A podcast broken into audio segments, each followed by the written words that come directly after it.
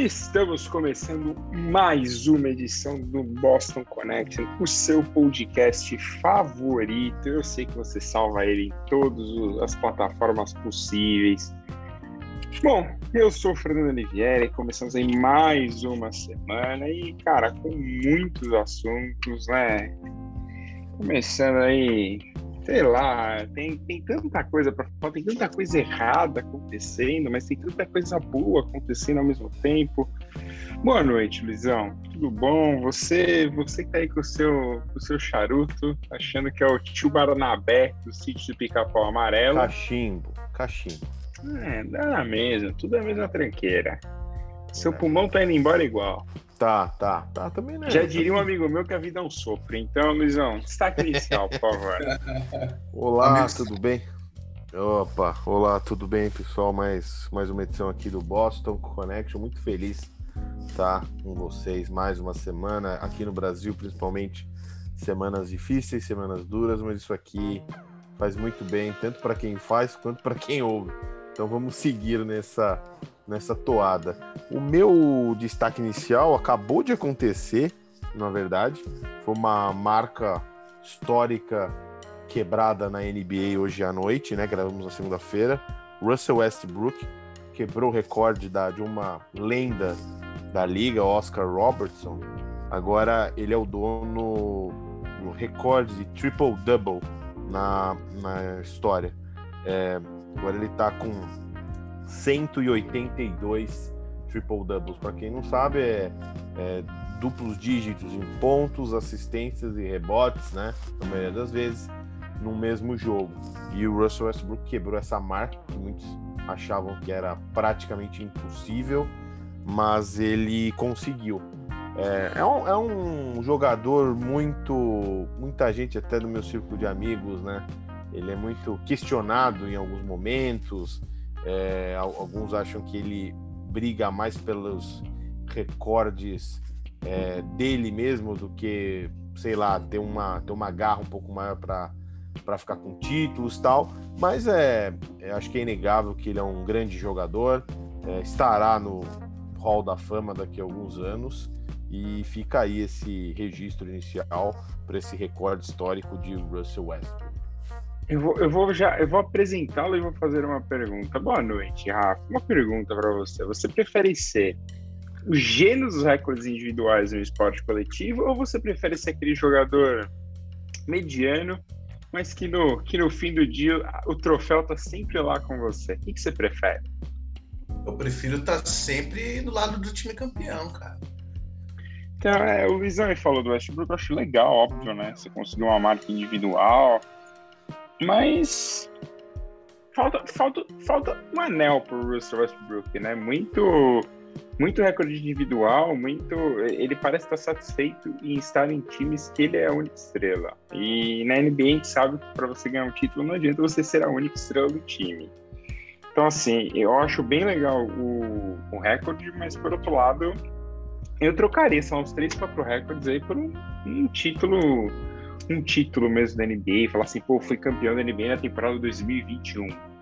Bem mais legal. Bom, Rafa, seu destaque inicial então, por favor. Vamos aí, porque depois a gente já vai começar a falar de várias coisas hoje. Hoje o programa vai do entretenimento ao esporte assim, ó, num, num clique. Ah, primeiro eu quero dar boa noite para vocês dois, né, para o meu Lorde Luiz. É, boa noite, presidente Lula. Eu quero devolver uma pergunta para ti, Fernando. Você já Diga comeu lá. de 1.800 reais o quilo? Não, cara, isso aí ainda não comi. E principalmente quando o, o, o seu país está afundado, né? Que é sempre o mais importante. Cara, além de. Eu fico imaginando. A picanha custa 1.800 reais. Tudo bem caro e tá muito caro no Brasil atualmente. Mas 1.800 reais a picanha é quase o preço de um Kobe Beef, né, cara? É, isso que eu ia perguntar. Quanto está o Kobe Beef no Brasil? Vamos. Cara, Enquanto o Rafa vai falando, eu vou olhar. Kobe Beef. Eu acho Brasil. que essa, eu, acho, eu tenho a impressão, para quem ainda não entendeu, a gente está falando do churrasco do, do Dia das Mães da família Bolsonaro, que enquanto o país afunda na crise econômica, as pessoas estão comendo ovo, fez um churrasco com, com picanha cujo quilo custa 1.800 reais. Eu ah, acho pô, que achei aqui o Clube Beef por 500 reais, hein? Então, essa picanha tá super faturada. O cara, ah, mas... pelo amor de Deus, né? Que picanha é essa? Super faturada, amiga. Essa picanha aí, sei lá, hein? Essa picanha não é de boi, não. Essa picanha Ninguém é contente com qualquer alcatra. Com 1.800 reais a Zona Norte, dá para alimentar uns 5 quarteirões. Rafa, para de enganar os nossos ouvintes, que eles já sabem que você não é da Zona Norte. Não adianta fazer essas piadas. Não dá. Cara, como Cara, é... dois, meu coração bate sempre sentido Zona Norte. Eu, eu acho que o Rafa, ele. Eu já ele, fui mais Rafa... churrascarias da Zona Norte do que você na vida. Isso eu aposto com você. Só para ir pro ouvinte que não tá muito informado, né? O, o Rafa, a última vez que o Rafa pisou na Zona Norte, é, o Brasil ainda nem chamava é, República Federativa do Brasil. Era ainda. Era nem plano era real. Era governo, era, ainda era o governo da família Dom Pedro. Então faz bastante tempo, a última vez que o Rafa foi para lá. Então, assim, o, o Rafa fica esse negócio, Zona Norte, alimentar a Zona Norte. Cara, do jeito que os preços das coisas estão com R$ 1.800, daqui a pouco você não fecha nenhuma cesta básica. pois é, pois é. Mas enquanto isso, o presidente está comendo uma picanha de 1.800 com a camisa do Corinthians, é porque o presidente é vari... times variados, né? Então, uma Cara, semana. Eu... E, e eu acho, só antes, Rafa, de você falar, eu acho que isso, na verdade, é uma grande provocação para a diretoria do Palmeiras, porque nos bastidores o, o Jair Bolsonaro está muito chateado com a diretoria do Palmeiras desde o não convite da diretoria para a final da Libertadores. Então, se você perceber aí, acho que até um pouco antes da Libertadores, ele ainda apareceu uma vez ou outra camisa do Palmeiras, e desde então, quando ele não recebeu o convite, ele rompeu com o Palmeiras e ele não usa mais camisa do Palmeiras. Tanto que no, na final da Supercopa entre Flamengo e Palmeiras, ele chegou a ser convidado pela diretoria do Flamengo e disse que não iria no jogo. Então, assim, você vê o nível do cidadão tá no, no Brasil. Fala aí, Rafa. Cara, é, é, duas coisas. Primeiro, você compraria um carro usado de alguém que usa tantas camisas de times diferentes de futebol, assim? Óbvio que não. não é cl claramente essa pessoa não é. Não é, não é uma pessoa decente. Alguém que, usa tantas camisas diferentes assim não é confiável, pelo amor de Deus. Outra coisa que eu falei sobre o ovo, né? É, outro dia uma notícia me chamou muita atenção sobre um, um tio e sobrinho que foram assassinados em Salvador porque eles foram flagrados roubando pacotes de carne. Né, é, é bom fazer essa conexão. A gente vive num país em que as pessoas morrem porque furtaram pacotes de carne e, e o dirigente político que se vendeu como um homem do povo, um homem simples, um homem pão com leite condensado, um homem caneta bic, come, come picanha por 1.800 reais. É, ah, eu fico é, imaginando o trouxa, é, o cidadão que acreditou nesse discurso da caneta Bic se sente hoje em dia. É... Nossa, calma aí que eu achei aqui, enquanto o Rafa falava, até vi uma, uma briga nos bastidores da TV que a gente vai falar mais tarde.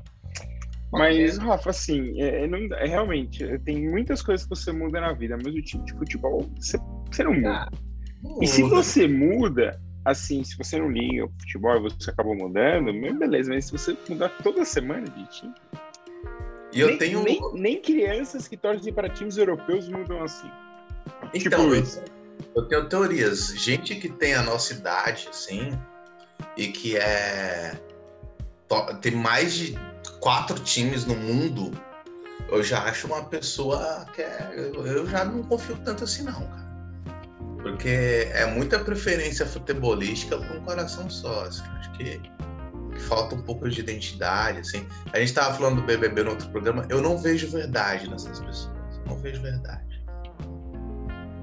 Ah, não vejo nem um pouco. Bom, aproveitando que a gente está falando aí de cidadão de bem, gente que come picanha 1.800 reais o quilo, é... esse final de semana nós tivemos uma uma entrevista de duas pessoas, cidadão, cidadão de bem, né? Tivemos Eduardo Bananinha Bolsonaro E Giba Neles, ex-jogador de vôlei e atual pres presidente da Comissão Internacional de Atletas. É, como o próprio Giba diz na entrevista, ele fala que é o core business dele. Não sei o quanto ele ganha para fazer isso, mas tá, já tá errado. Mas que, que, tipo de órgão é esse que representa todos Cara, os atletas de todo eu, mundo? Pelo que eu entendi, é um, é um órgão, é como se fosse assim, é um órgão do COI para cuidar dos interesses de atletas. Nossa. Uma boquinha, então? É uma boquinha, é uma boquinha lá Acabou Suíça. a mamata. É. Mas só, só um parênteses aqui, apesar da brincadeira do Luizão, não tem nada a ver com o governo federal ou qualquer representatividade Sim. do Brasil. É ligado claro. ao Comitê Olímpico Internacional. Bom, é, o Giba, o Eduardo Bolsonaro entraram no assunto de termos pessoas trans jogando, né, no esporte normal, sem nenhum tipo de problema. E o Giba disse a seguinte frase: eu vou ler aqui a frase para depois falar que a gente está inventando coisa. Se perguntar para mim, faz um campeonato deles. Não tenho problema de, com gênero, com nada, mas é completamente fora do normal. Joguei com ele, aí só um parênteses, ele tá falando da Tiffany, né, que, que alterou, né, foi jogar no feminino, então, quando ele era homem ainda. Hoje em dia joga com as mulheres. Ele foi fazer a cirurgia com 30 e poucos anos e por mais que você faça tratamento, você não vai perder aquela força a mais que temos em relação às mulheres. Cara, tem vários erros aqui nessa foto do Giba, além de ele ser bem desrespeitoso, porque a Tiffany é ela, não ele. É, então, assim, é aquele show de horror clássico, né, do Dudu Bananinha com o, a, a corja dele, e o Giba tá incluso nessa corja aí. É, e aí o Giba ainda só para terminar fala uma pergunta que faz para todo mundo pensar um pouco. Morro de medo de gente falar isso. Se uma mulher é pega no doping com testosterona, ela fica quatro anos fora das quadras. E por que não o contrário? É um questionamento que deixo para vocês pensarem um pouquinho. Essa frase do Giba não é minha, tá? Só para não. Mas. Só para deixar aí claro, então, assim, é. Cara, o, o, o Giba faz. Acho que antes dele parar, ele já era meio perdido na vida. Agora que ele parou de jogar e, e que deveria, né, representar de outra forma a comissão mundial dos atletas, essa função X que ele tem como presidente disso, é, eu acho que ele deveria ser um pouquinho mais é, próximo aí do real interesse dos atletas e não ser mais um preconceituoso babaca aí no, neste caminho.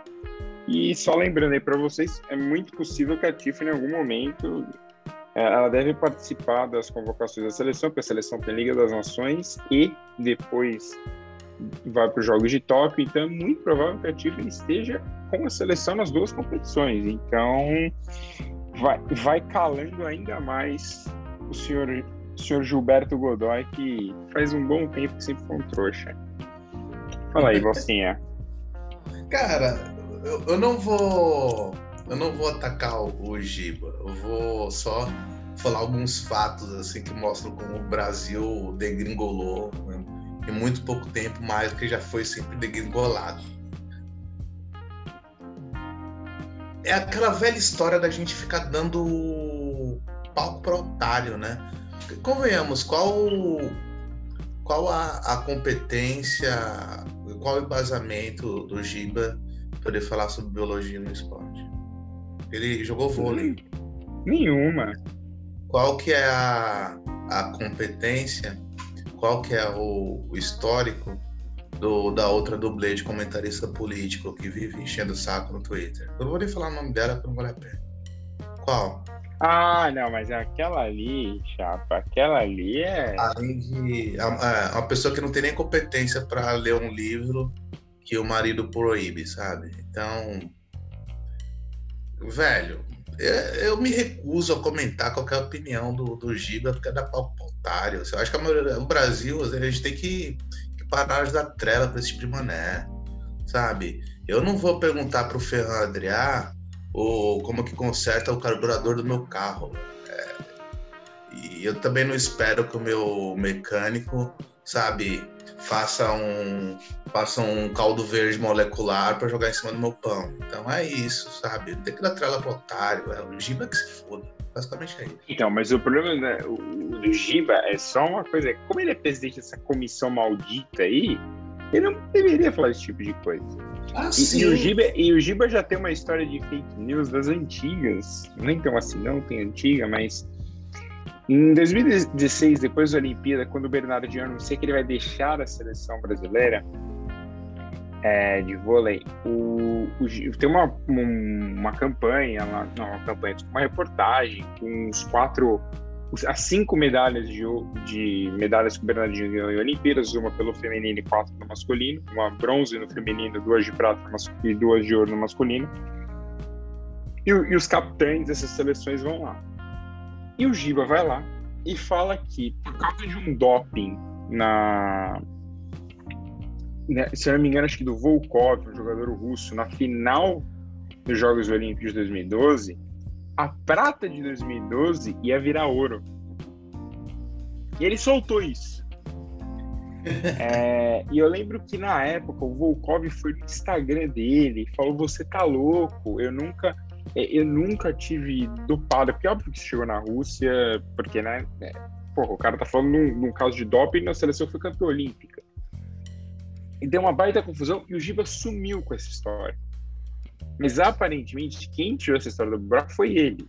Então, assim, cara, é... aí- daí você já percebe o nível da pessoa.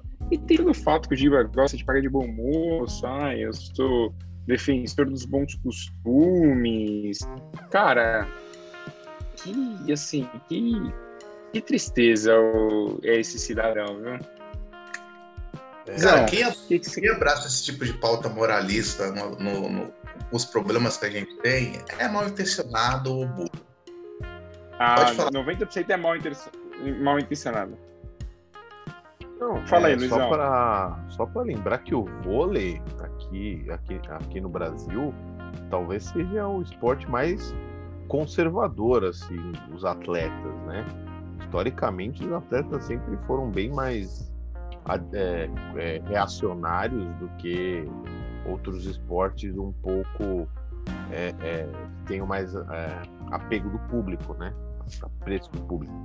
É, essa declaração do Giba, primeiro, já de saída é totalmente estapafúrdia, porque é, ele vai contra um atleta que ele está lá para defender nessa organização que a gente descobriu agora, né? Então, já, já, né? É, já de saída ele já vai contra um, uma pessoa que ele tinha que defender os interesses. Essa questão da, da Tiffany é, é- é bem mais complexa do que essas, essas é, análises de WhatsApp de especialistas em é, especialistas do esporte, de, da- da- da- das redes tal. É, eu acho que a, a joga, as rivais da Tiffany, por exemplo, elas acredito que elas têm o direito de sentir é, falar, eu acho que ela é beneficiada por alguma coisa. Simplesmente elas podem recusar jogar contra a Tiffany. Está, elas têm total. Eu acho que elas têm essa voz, podem fazer isso. Eu não acharia ruim. O que não pode é você fazer falsas acusações, é você é, xingar a pessoa, você tirar o valor dela porque ela quis, quis é, é, mudar de sexo ou qualquer outra coisa. Se a pessoa não se sente à vontade de jogar com alguém que era de um sexo e, e quis é, virar mulher ou o inverso, eu acho que ela tá, no- eu acho que ela tem esse dire- direito sim. O que não pode só é essas ofensas, é, perseguições na- nas redes. É isso que não pode na minha avaliação. Cara, só pra gente terminar esse assunto e pro próximo, assim, é.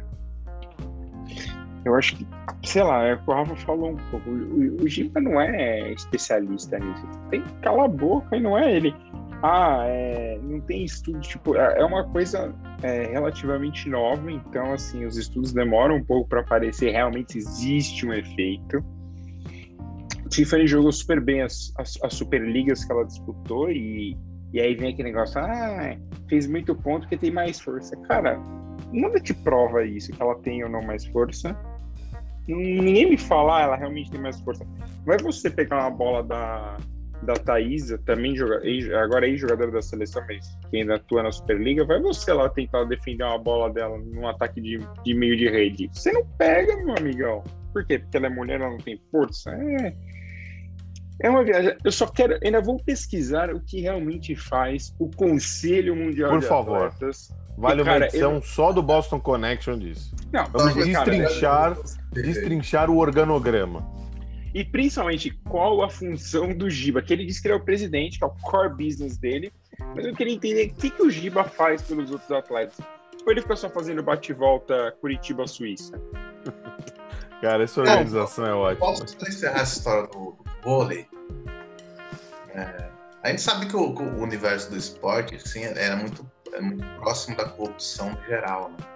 Mas é no mínimo, é no mínimo, como posso dizer, constrangedor ver tanto jogador de vôlei conservador, sobretudo a geração do, do, do Giba e, e outras pessoas que se notabilizaram pelo conservadorismo atual, que foram completamente coniventes com os roubos e, e todos os escândalos da CBV e, e, que subsistiram com base no patrocínio estatal quase desde sempre.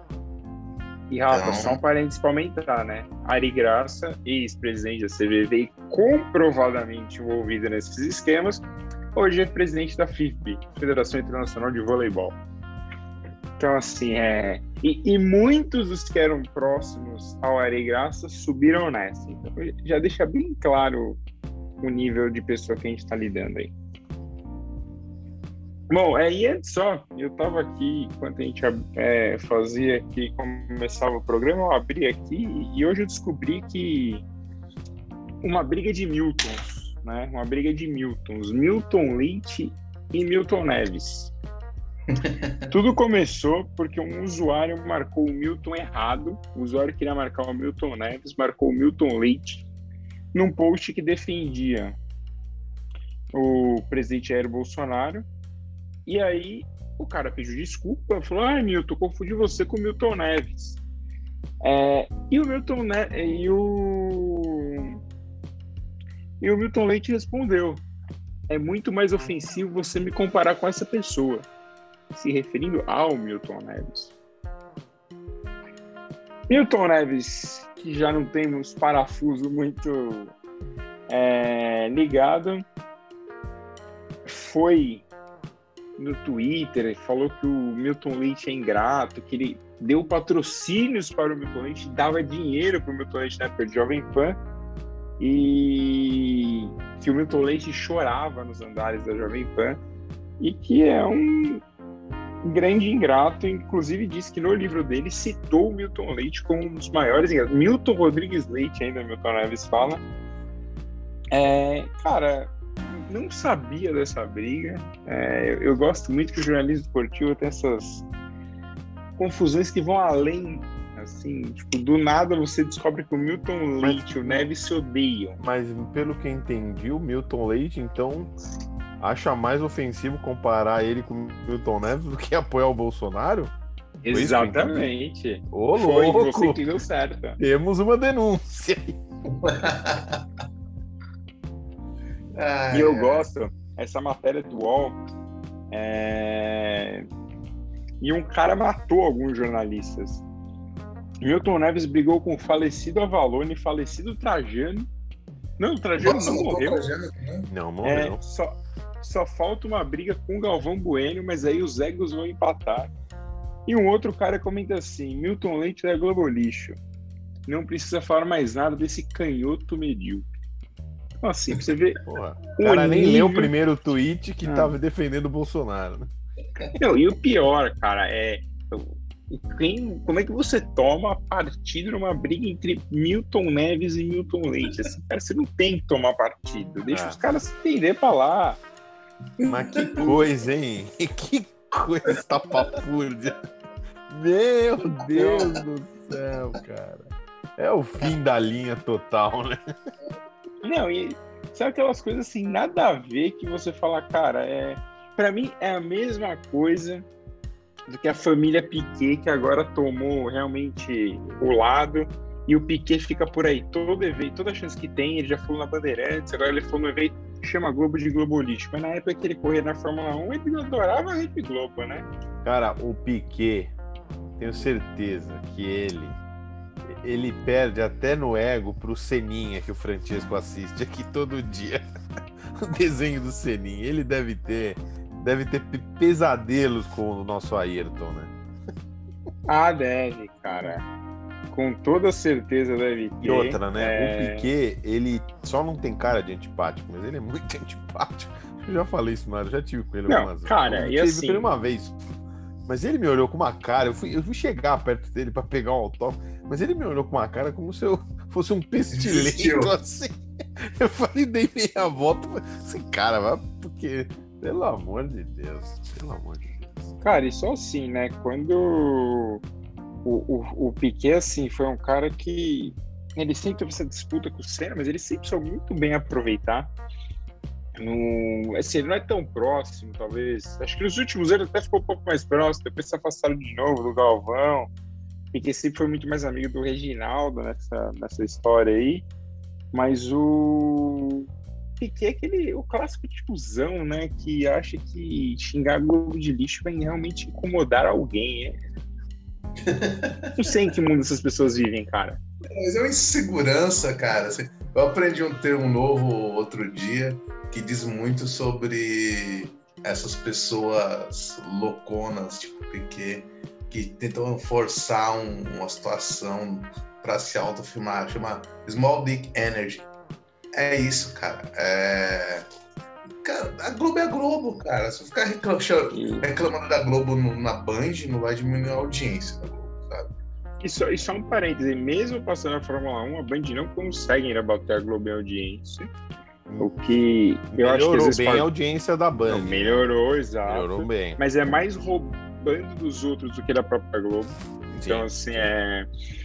E, e tem uma coisa, assim, eu adoro Fórmula 1 e tal, mas esse barulho que fica das pessoas, ah, tem que passar, tem que passar a entrevista pós-corrida, meu chapas. Metade, nem 50% das pessoas que assistem Fórmula 1, é, 70% das pessoas que assistem Fórmula 1 não assistem entrevista pós-corrida. Então, para de encher o saco. É, bom, último assunto de esporte aí pra gente fechar.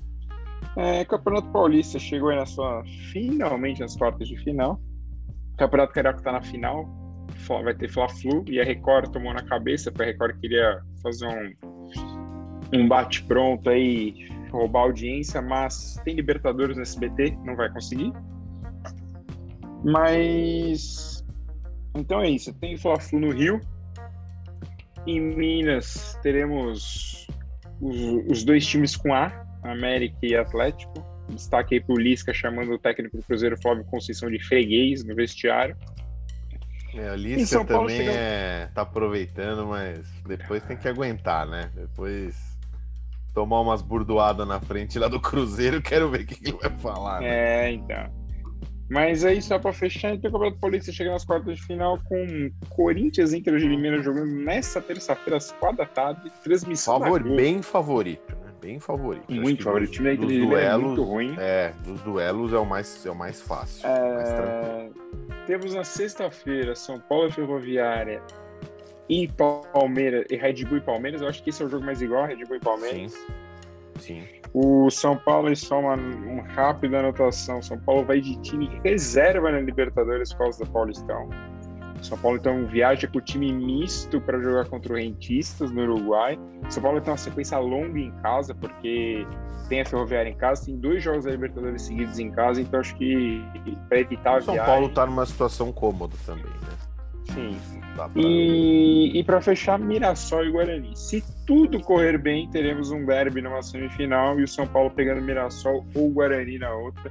Eu diria que para o São Paulo pegar o Mirassol talvez seja perigoso, né? Lem- Lembrando no E o passado. Mirassol deve avançar, né? Deve O avançar. Guarani também é bem fraquinho. Deve e o. Santos não caiu, né? No Campeonato Paulista, sofreu aí até a última rodada. A gente- Seria uma grande até- vergonha. É, eu tava até vendo o São Bento, né? É aquela paixão do momento, dos rivais, né? Nossa, será que vai? Mas pela, pensando friamente, tinha a menor possibilidade. O time de São Bento é muito ruim. Não dava pro Santos O time perder do São pontos pro Bento, São Bento, né? é... o time do São Bento é um time tenebroso. Ah, E lembra que o Edson Viana, que era o técnico do São Bento, o filho dele, que é youtuber, estava fazendo teste no São Bento e foi cortado de última hora do campeonato, da lista do Campeonato Paulista. Eu acho que ele devia ter ficado. Seria melhor pro time do que pra galera que tava jogando lá.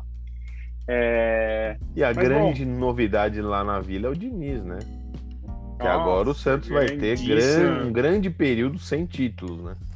Então é bom já ficar com Não, e, e só lembrando que o Santos ganha mais um torcedor, né? Além de Alexandre Pretz, tem André Carbone. Sim. Então, que agora que são fiéis ao Fernando Diniz. Não que queria que o Diniz assumisse já contra o São Bento, correndo o risco do rebaixamento. A pessoa se o Santos perde com o Diniz. cara. Imagina o coração do torcedor do Santista cada saída de bola, assim, o, o time ameaçado. Essa é a pior história, a pior estreia da história do futebol mundial. Você estreia e rebate o seu time que nunca caiu. E só para lembrar aí, o Santos que amanhã já encara o Boca Juniors é, em Santos. A estreia do Diniz amanhã, 7h15 contra o Boca. Só isso. E, o... E jogando, a, e, jogando a continuidade da Libertadores, porque o, nesse grupo o Barcelona do, do Equador tem nove pontos, o Boca tem seis, o Santos tem três. Então o Santos precisa da vitória se quiser se manter É. E na gostei, só Libertadores. pra fechar esporte mesmo, eu gostei da sinceridade, tanto da diretoria do Santos quanto do Fernando Diniz. Assim, ah, não tem dinheiro mas para contratar ninguém, e o Diniz falou, vou trabalhar com o que tenho. Ou seja, é isso, parceiro. Cara, isso me lembra uma frase épica de um outro clube, numa outra época, que hoje é um novo rico, né? Um, um- mas a frase acabou o dinheiro.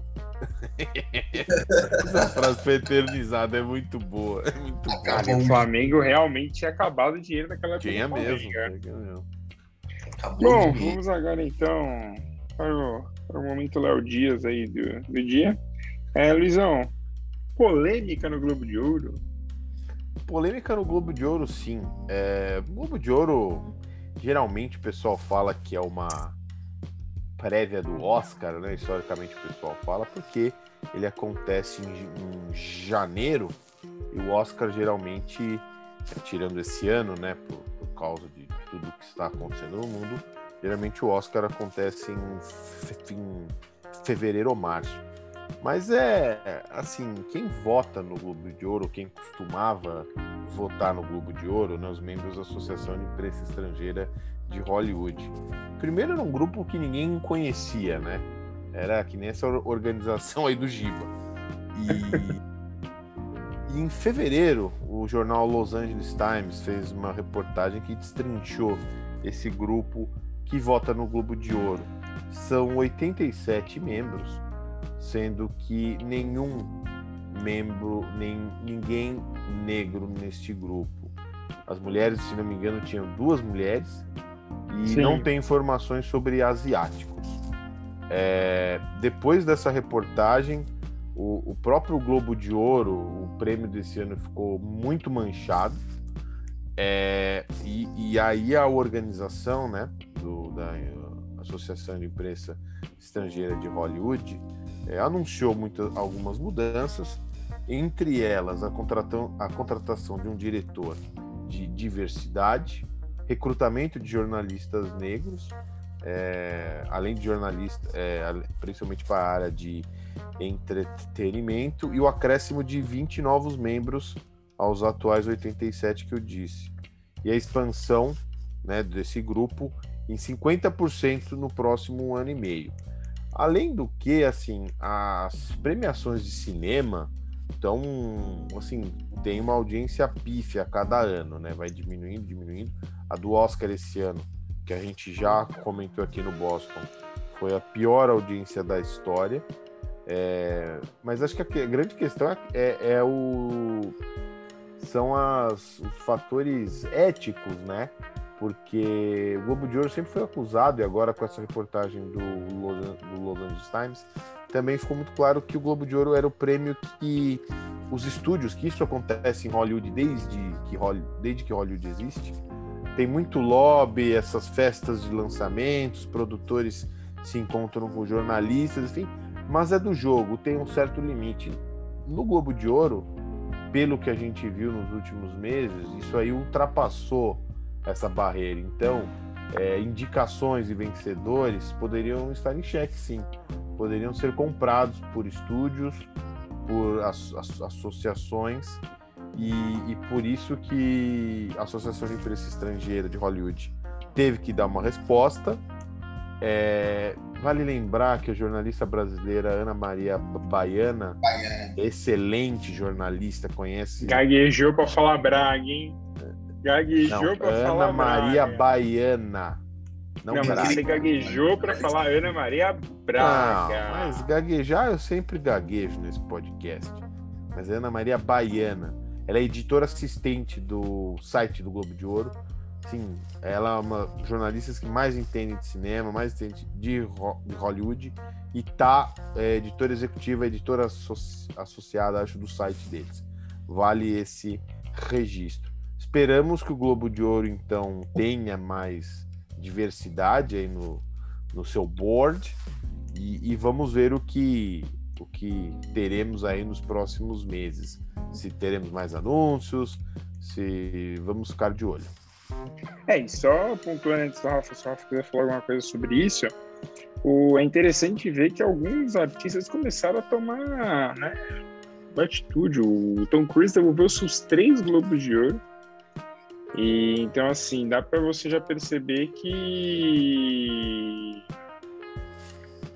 que talvez venha uma mudança. Eu acho que esse tipo de mudança só acontece quando alguém realmente toma atitude. Que é o caso aí, por é. exemplo, é, o Tom Cruise tomou uma atitude, então as pessoas realmente vão mudar alguma coisa. Bom, Rafa, quer falar alguma coisa? Então, eu, eu concordo plenamente com o que você só falou sobre o Tom Cruise, mas eu fico imaginando que, que, a gente tem que ver também se, se não há uma atitude isolada, né? Porque eu acho muito positivo ter esse tipo de discussão hoje em dia na indústria do entretenimento, que é uma indústria que basicamente se alimenta de talento humano. E quanto mais diverso, mais talento, mais mais criatividade, mais novos formatos vão aparecer no cinema em qualquer área cultural. Acho muito legal que, que essa discussão aconteça, sobretudo nos Estados Unidos, onde essa discussão sempre foi, sobretudo a do racismo efervescente, e que, e que mostra que, mesmo com todo o engajamento de parcela considerável da sociedade, é difícil mudar, né? Os Estados Unidos era um, um país que convive com um, traços horrorosos de, de racismo. E, e, e, lá, com todo esse movimento, imagina aqui, né? É, vale, vale ressaltar que a gente fala de diversidade, de, de combate ao racismo, eu vou mudar um pouco do assunto, mas faz sentido falar sobre isso, é, de como a gente está atrasado. Enquanto a gente discute. No que, que a gente está atrasado? Enquanto a gente discute diversidade no Globo de Ouro, é, 25 pessoas são mortas numa ação policial no Jacarezinho. Por favor, é, atualizar e... para 28, né? Isso é inadmissível. Assim, eu não consigo imaginar um país, qualquer país minimamente civilizado, em que uma ação policial que resultou na morte de tanta gente seja considerada um sucesso. É, e eu tenho uma, uma profunda vergonha de ver, por exemplo, que um homem público como vice-presidente do Brasil é, esquece completamente as leis e o devido processo legal para chamar as vítimas de tudo bandido. É, eu fico imaginando a dor dessas famílias, a, a dor das pessoas que estavam pegando metrô para trabalhar e morreram. É, é tenso, cara. Tenso. Cara, é que tinha, tinha esse grande fator, né, Rafa? E aproveitando que você falou de jacarezinho, que a gente nem tinha notado para falar, foi um bom ponto. É, a gente está vivendo muito aquele momento, acho que cada vez pior, do bandido bom e bandido morto por qualquer motivo.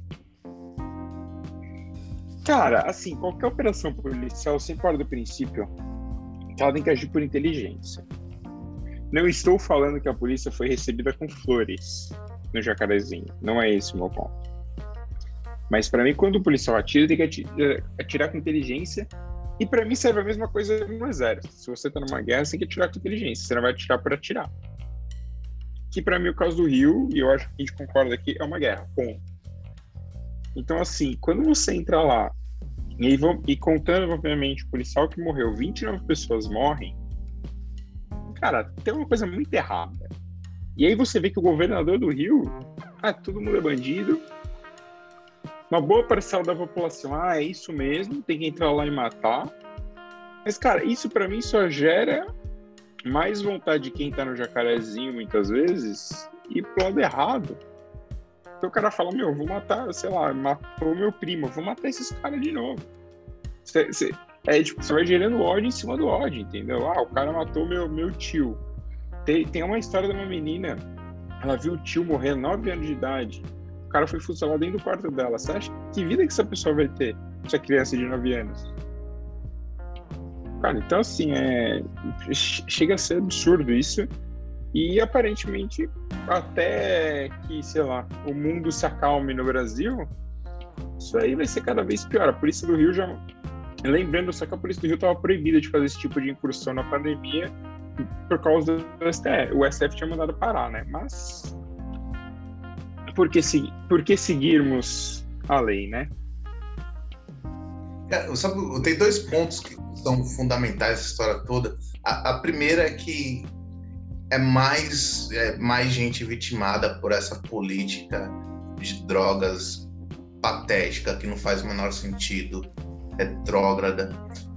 O mundo inteiro está revendo suas políticas sobre drogas e a gente aqui ainda acha que, que vale invadir é, uma comunidade pobre e, e expor a, a, vida de tanta gente a um risco desnecessário para gente que, que tá vendendo maconha, qualquer crack, qualquer droga que seja. É, essa política tem que ser revista porque ela contribui muito para o extermínio das pessoas pobres, para as pessoas negras. Então, é, tem muita gente que morre nessas ações cujo único crime é ter nascido com, com a pele negra. É, é ridículo. Não faz o menor sentido isso. E, e final dos tempos, o, o herói nacional de muita gente, eu, eu, eu, eu tinha prometido para mim mesmo que eu ia ficar uns dois podcasts sem falar da Lava Jato, mas não dá. É, nas famosas 10 medidas da corrupção pelos extremistas de Curitiba, propostas defendidas, etc., por eles, estava previsto o excludente de estúdio para blindar policiais que atuam em comunidades, né? É a famosa licença para matar pobre. Ah, mas aí é, é, é um padrão que, infelizmente, o Brasil, Estados Unidos, né? países muito populosos repetem bastante, né, Rafa? Você vai para cima dos pobres e não tá nem aí. Porque quando morre, aí a gente pode até voltar no, no filme favorito dos brasileiros, né, o Tropa de Elite, no, se eu não me engano, acho que é no primeiro, quando morre gente rica, né, da classe média, tem passetinha, tem não sei o quê, mas quando um monte de pobre morre, ninguém liga, tá? Vai o quê? A mãe vai lá chorar, por exemplo, na cena do filme que morre um menino que trabalha pro tráfico, a mãe vai lá chorar pro próprio nascimento. E é isso. Tipo, é isso.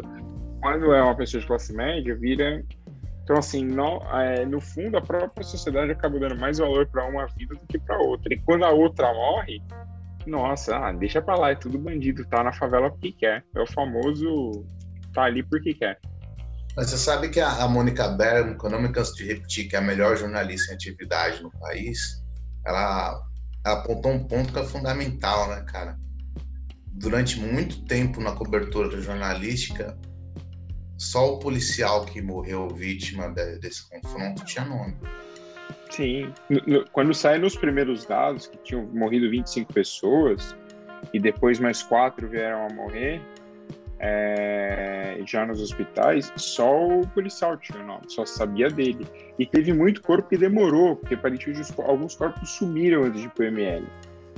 Então, assim, é, fica já a dica cultural aí, leiam Rota 66, do Caco Barcelos, que explica bem, só que é em São Paulo, mas explica bem como a polícia tem esse tipo de ação quando é para assassinar. Bom, aproveitando que a gente está falando disso, é, a gente foi para um assunto um pouco mais policial. É, em novembro, finalmente no Brasil, vai estrear Maringuela, o filme do Wagner Moura com o Sr. Jorge sobre um dos maiores revolucionários do Brasil. Sei que tem gente nesse podcast que discorda disso, mas tá do lado do Alexandre Garcia, né? Então não dá para falar muita coisa. É... Cara, meu, minha milícia digital vai, vai vir com tudo amanhã. Aguardem. É, Alexandre Garcia que falou que não voltava na SNN. Uma pena que voltou. É... Não sei se volto. Não, não sei se volto. No dia seguinte estava lá. Pateta. É... E ainda criticou a produtora. Ah, ela fala muito no meu ouvido. Completamente gaga, né? Meu Deus. Mas é isso. Então, o filme que já está aqui nos Estados Unidos, ainda não vi onde, onde assistir aqui nos Estados Unidos. Mas aparentemente este filme está no streaming Veneno, né? Como já diria Luizão. Este Aí. filme está no, no streaming Veneno. Então, assim, se você Pô, quiser assistir... Eu, eu fiquei muito mal na dica daquele filme que ganhou um dos Oscars, o coreano, que era o meu que eu achava que era o melhor filme, eu, eu dando a dica, assim, como se tivesse vários streamings tal, não, só tinha no veneno. Eu falei, puta, tem dica de pirataria, dane-se um público. Então, reza a história que tá no Globo de hoje, inclusive. É... O Globo cita aí que aparentemente está rolando um link no WhatsApp falando que foi liberado por Wagner Moura e outros produtores. É mentira, obviamente, que o diretor liberou seu filme no WhatsApp, ninguém faz isso. Mesma Graças. coisa com o José Padilha com, com Tropa de Elite, que foi para, inclusive, numa sessão com o ministro da Cultura na época, o Gilberto Gil. Mas, cara. A barraquinha só... da 25 tinha antes que o Gilberto Gil, né? Exatamente. A única coisa assim, cara, é uma situação, cara, cada vez pior esse negócio, assim, eu não vejo mais no futuro próximo é, a quantidade de cinema, por exemplo, que você tem em São Paulo. Todo shopping quase tem um cinema. Eu não vejo mais vai ser tão necessário ter um cinema, ou se o cinema vai ter que diminuir o preço dele.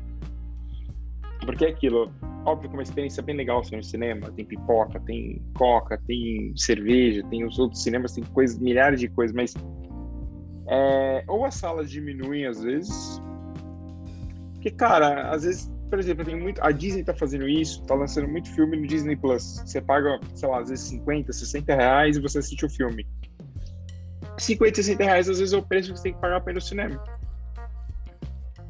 Só é. que aí você tem o estacionamento, ou você tem o Uber, ou mesmo que você mora perto, de um, às vezes, de um shopping. Você tem comida, tem mais alguma coisa que você pega ali no shopping, às vezes. Então, assim, o custo é muito mais que 60 reais. Óbvio que deixa é. de ter como diria nosso amigo Rafa, experiência, né? Ah, a sala IMAX. Tirou da minha boca, pois já ia emendar. Pô, mas, mas assim, eu acho que... O primeiro encontro eu... do cinema. Então, mas eu acho que é só isso, assim, eu acho que em algum momento é... é a gente vamos... vai, vai, vai dar uma mudada isso real do cinema, acho que já tá mudando, por exemplo, só antes de você falar, Luizão, aqui tem... Claro. O AMC, que é a maior cadeia de cinemas do mundo, e eles estão é, fazendo empréstimo de filme online. Ou seja, você já pode entrar na plataforma deles e assistir alguns filmes que eles têm, que eles passaram no cinema.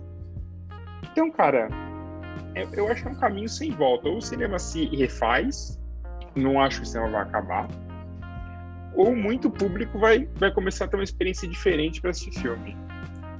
É, e, e, só para só para iniciar assim esse filme do esse filme do Marighella claramente é, houve tivemos várias manobras por parte do governo Bolsonaro para é, entrar no meio do circuito aí para ele não estrear para é, várias é, é, várias requisições de, de alguns contratos. Então assim tudo trabalhou contra a estreia do filme aqui, aqui, aqui no Brasil. Ficou claro isso pelo viés ideológico. É, e muito triste que isso aconteça. Bom, a gente pode esperar da secretária especial de cultura sendo comandada por Mário Frias, né? É, depois, é, a questão do cinema, eu, eu estou com você, eu acho que vai ser bem diferente a nossa experiência no cinema daqui a algum tempo Eu, eu creio em muito menos salas e, e o cinema de rua aqui em São Paulo era alguns pontos muito, muito históricos, né? Principalmente na Rua Augusta. É, num, aí nos Estados Unidos, eu acho que a maioria é em shopping, né? Creio. Que é um modelo. Não, aqui não tem shopping, né? Você tem nas. Você tem cinema de rua, só que o cinema de rua é tipo Cinemark. Você tem um cinema gigantesco Tem- na ah, rua. tá. Tipo, Entendi. tipo, você tem ali no Itaim com. Ah, esqueci o nome agora. Kinoplex.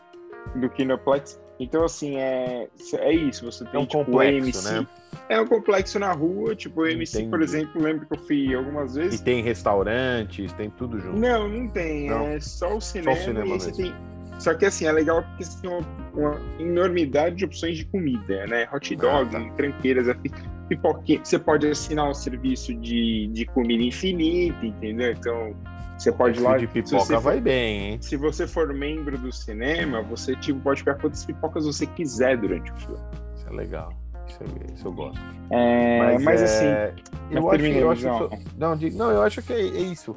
Aqui, aqui, aqui no Brasil ficou muito forte os cinemas de shopping, até redes fortes aí nos Estados Unidos e na Euro- Euro- Europa, mas é, eu não sei como é que vai ser daqui a um tempo. com a a- os shoppings já reabriram, é, eu não sei como é que vai ser o público querer. Claro que o cinema não morre, mas vai ter um público bem mais re- reduzido. E a saída, ao meu ver, para o cinema não ter uma crise infinita, vai ser reduzir o preço do ingresso.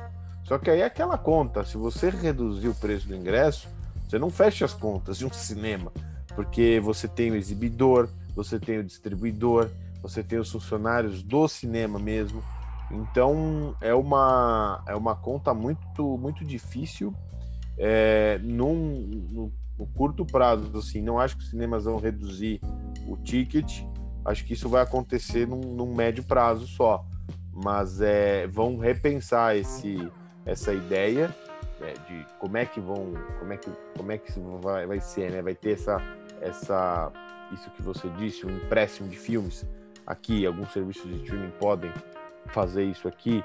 A Disney Plus, como você disse, já a Disney Plus, a HBO já lançaram alguns filmes antes, né?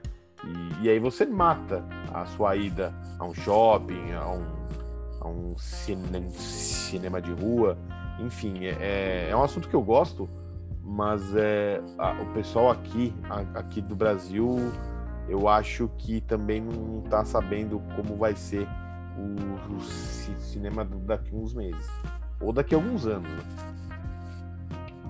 É, é, assim, acho que a experiência dá bastante, talvez até diminuiu um pouco a sala. É, eu, eu acho que se você gosta de cinema de rua, invista no cinema, no Belas Artes, entendeu? Assine, assine o serviço de streaming isso, como eu assino. Isso, isso, assina.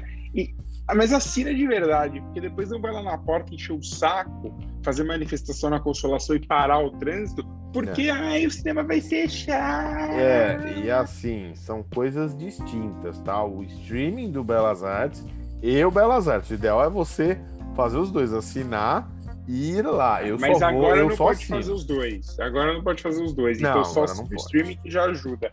Mas Sim, não vem encher o saco depois. Ai, vai É. fechar. É. Ajuda, cadê, cadê o governo? Ah, esse governo que não apoia o, o- Ah, pelo amor de Deus. Fala aí, Rafa. Cara, eu fico imaginando. Eu, eu acredito que vai ter uma, uma mudança que vai além do cinema, vai ser uma mudança cultural das pessoas. E eu acredito que o futuro do, do cinema vai ser uma coisa é, mais de. Fetiche é a palavra errada, mas vai ser um público muito restrito perto do que poderia ser. Que a própria. é, como o Luiz falou, quanto é impossível você vai concorrer com a um serviço de streaming que custa R$ 29,90 e se minimamente, quinzenalmente, entregam uma, uma produção original nova. É, Não, é- e, e nem todas elas você vai pagar, né? Assim, mais. Tipo, algumas você vai pagar mais, mas nem outras Claro. você nem paga mais. E, e é, um, é uma a diferença do cinema ela é menos, como posso dizer, ela é menos de um ponto de vista, acho que até, até físico, é menos intensa do que de outros outros produtos culturais, por exemplo, show, show música ao vivo é um negócio que, que é difícil emular, sabe? A gente vive na época das lives e tal, mas, cara, quem costuma em show percebe que aquilo é, é, é muito aquém do, da experiência de, de escutar música ao vivo. Então, nesse aspecto, o cinema sai perdendo, porque é muito mais fácil emular a experiência do cinema em casa do que um outro produto ah, sim. Isso com certeza, Rafa. Agora, uma saída vai ser aquela coisa que sempre tem nesses aspectos culturais do Brasil, que é um mecenato cada vez mais escasso, né? A gente vai ter esses cinemas que já na nossa época já eram ligados a instituições financeiras, é, vão ficar cada vez menores, porque vão ficar nessa coisa sempre do mecenato já. É, tá, a empresa meio que faz um. A cultura do mecenato do Brasil ela é bem restrita perto do que poderia ser. Então, uma, o futuro não é, não é muito bacana para quem gosta de cinema, não. Em relação a opções, né? Porque as Não, pessoas e, e- eu, eu tô louco para voltar aí pro cinema, sabe? Quando acabar tudo isso. No Por Belas Artes? Também. Inclusive, eu, eu já falei isso aqui. Eu, eu fui. A minha visita na Belas Artes é mais recente do que a sua. E Eu só não pontuando uma coisa aqui, o cinema brasileiro, né? Principalmente as, as grandes redes, né? Essas redes pra gente de fachada aí, tipo Belas Artes, é, cara, a gente perdeu o Paulo Gustavo, que era um fenômeno de cinema. É o maior chamariz. Então, e, e agora você precisa encontrar outro chamariz para você trazer o principal público, que é a, Ah, que é a, a família da classe C, entendeu? Porque é um, era um humor, humor voltado para a família da classe C. Então, você precisa. De outro, assim, óbvio, tem vários tipos de filme, filme de super-herói, essas coisas, as pessoas continuam indo no cinema ver, não é? Mas você precisa encontrar pontos dentro do cinema que você atraia tanta gente como ele atraía dentro do Brasil. Então, não vou ficar comparando com o filme daqui, porque o filme daqui passa 200 países, né? a gente tá falando só de lá. É, bom, Luizão, seu destaque final, já que o Rafael tem um destaque final longo sobre o Power Couple Brasil. Então, seu destaque final primeiro. Ah, o meu destaque final é um destaque que, apesar de vocês falarem que eu não conheço, conheço muitas coisas dele, do German Lorca, né? Grande fotógrafo brasileiro que mo- morreu aos 98 anos. Ele era o último integrante do lendário Foto Cineclube Bandeirante, grupo de fotógrafos que fez uma revolução na nossa linguagem visual aqui do Brasil, sobretudo nos anos 40. Esse, esse grupo aí tinha, entre outros membros, o José Ialente e o Thomas Farcas. E o, o interessante é que o, tem, tá, é, imagens do Lorca estão rolando uma mostra dele. É, ele tem muitas coleções do MASP, Pinacoteca, Museu da Arte Moderna aqui de São Paulo, é, e além do, do MoMA, Museu de Arte Moderna em Nova York, sendo que é, abriu neste sábado, no último sábado, uma mostra sobre o Fotocine Clube é, Bandeirante, uma mostra sobre essa fotografia moderna aqui, aqui do Brasil. Então é uma, é uma perda muito grande. O Lorca era genial. É, imagens dele assim do centro de São Paulo eram simplesmente sensacionais. Quem, quem tiver um tempo fa- faz uma busca no Google, vê alguns museus, algumas mostras online dele, que ele é uma coisa espetacular. É, e aí até aproveitando, já que a gente falou de perdas, também perdemos o Samara Cassiano, né? Que fez compositores Primavera. de grandes sucessos como Primavera e a Lua e Eu. Só para citar dois, assim, só para começar. É, eu tô falando porque, obviamente, o Rafa não, não conhecia o Cassiano, então o Rafa é né, um pouco mais perdido. O Rafa gosta muito mais de música mexicana, então eu não, não tava por dentro de quem era o Cassiano, mas só para citar aí para ele saber e poder fazer um comentário final, tipo, não, pô, o Cassiano, tem vários LPs do Cassiano e tal. Aquele padrão Rafa, né, Luizão? Ah, conhecemos. Rafa, seu... fala aí se você quiser falar do Cassiano e do seu destaque final sobre mais um reality show. Cara, primeiro é mais um apelo do Cassiano, eu conheci o Cassiano. Não conhecia como eu gostaria de conhecer, vou revisitar a obra dele agora, sendo bem honesto. É... E a minha dica final vai ser para os órfãos de Big Brother. Gosta de, de cultura popular. É, eu sei que tem muita gente nesse podcast que torce o nariz para cultura popular, tem um gosto ah, tem mesmo. deveras refinado, é, que nem sabe o número desse canal que eu vou sugerir esse programa agora, que é o Power Couple. É, acho que nem sabe o número na TV, assim. É, TV, TV, se as pessoas tão cultas nem assistem mais, né, Fernanda? É só filme iraniano. Ah, não, agora é só streaming. É só streaming. Só streaming e, e streaming é. venena. Abbas Kiarostami, é só. Cara, só streaming veneno é a coisa mais popular aqui desse programa e vocês torcem o nariz pro streaming veneno. E... Olha, eu vi o primeiro Exato, episódio. Já, já, aproveita, já aproveitando ah, o seu. Pra... Tem no limite, né? Só lembrando aí, pra quem quiser também. Não se sinta, não se sinta sozinho. E a, e, a, no, e a exibição do Big Brother 1 no Viva. E teremos Mestres do Sabor também já já. Já então, estreou, é. Já estreou Mestres do Sabor. O, o, o, que não falta é reality pra gente desconectar dessa triste realidade brasileira. Então, é, eu assisti o primeiro episódio de Power Couple ontem, eu achei incrível, assim, é, é tão ruim que é bom. É, é um, um nível assim, de, de cafonice assim, que é. Que é Quem apresenta? Ah, então, isso é um problema para o pro programa, porque dizem que, que, que, apesar de achar uma apresentadora competente, dizem que a Adriana Calisteu é a rainha dos flops, né? Porque ela tem uma série de, de projetos que ela encabeçou na TV que não deu certo. Então. Nesse caso, como ela não encabeçou esse projeto, ela só entrou no meio, talvez dê certo. É, então. Mas é, é um nível de cafonice, assim, que, cara, tem que ser muito bom para ser daquele jeito. Maravilhoso. É, o, o Era tema um da antes dela, Rafa? Não sei. É, eu sou, sou iniciante no mundo do Power Couple. É, meu primeiro capítulo ontem. O, o, tema do o tema tinha a ver com você, Luiz, era tapete vermelho, então era uma coisa ah. assim. Era. Bem nível Luiz mesmo. Cara, era... parecia uma festa de 15 anos dos anos 80, cara. Foi genial. Eu gostei muito. Essa é a minha Bom, dica cultural da semana.